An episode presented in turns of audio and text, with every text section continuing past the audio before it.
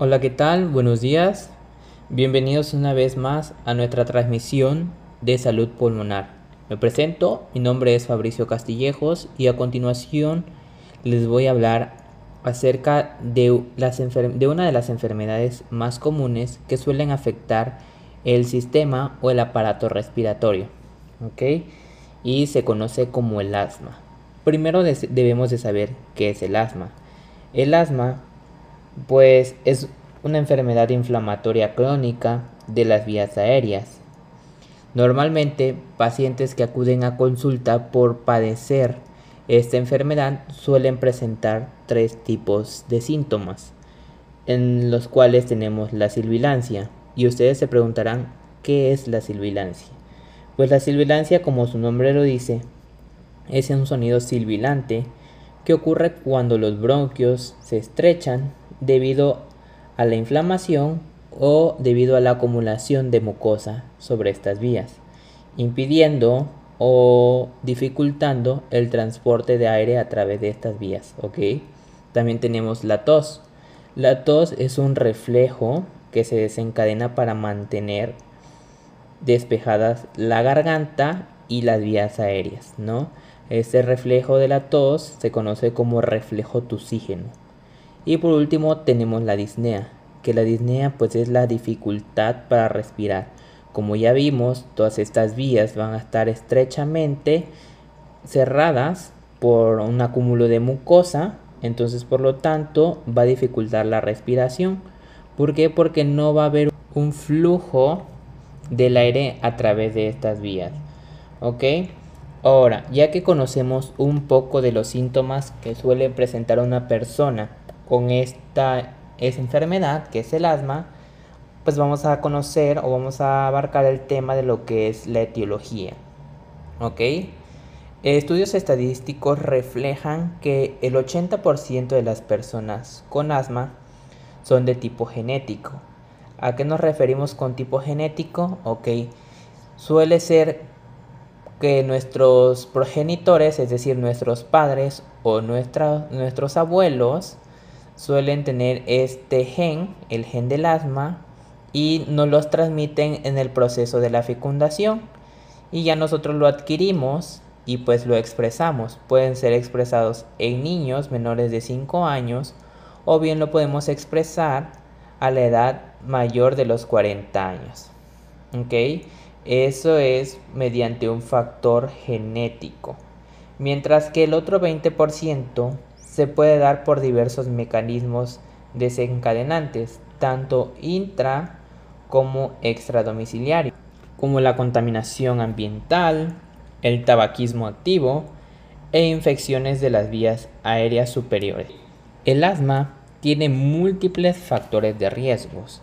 El principal, que como ya les mencioné anteriormente, es el de tipo genético, también se ve afectado por la polución, por el contacto directo con los animales, con el polen o por infecciones, como ya mencioné, ¿no? de las vías aéreas superiores. Ahora bien, datos estadísticos a nivel mundial han reflejado que esta enfermedad está presente en 235 millones de personas y de igual manera, esta es la responsable de muertes de aproximadamente 250 mil muertes anuales. Y pues esta enfermedad, como ya les había yo mencionado, suele ser más común en niños menores de 5 años y en adultos mayores, mayores a 40 años. ¿Ok?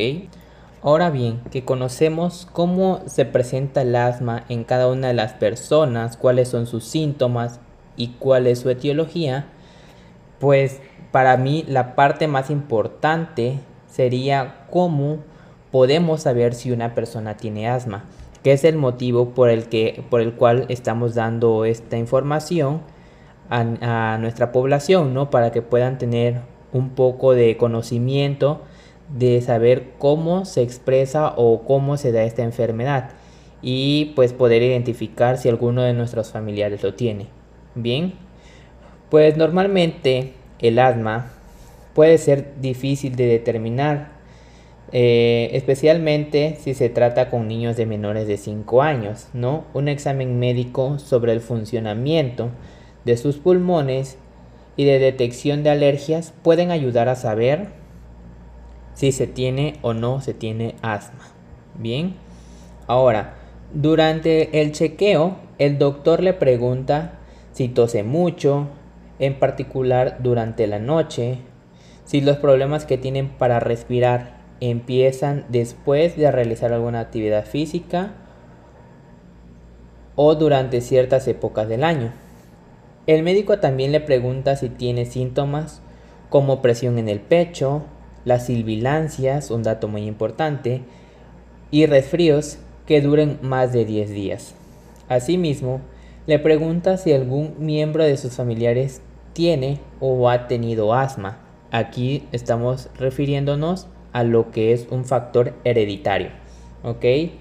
Eh, asmas u otra, otros problemas respiratorios y le hará preguntas sobre su, sobre su casa, ¿no? Es decir, pues si tienen animales en el hogar, cada cuánto hacen el servicio de limpieza en el hogar, que como ya les mencioné, pues uno de los factores de riesgo es el polvo, la polución, entonces el contacto con los animales. Entonces, pues estos son factores que pueden perjudicar o agravar el asma, ¿no? Por eso es muy, muy importante preguntar esto.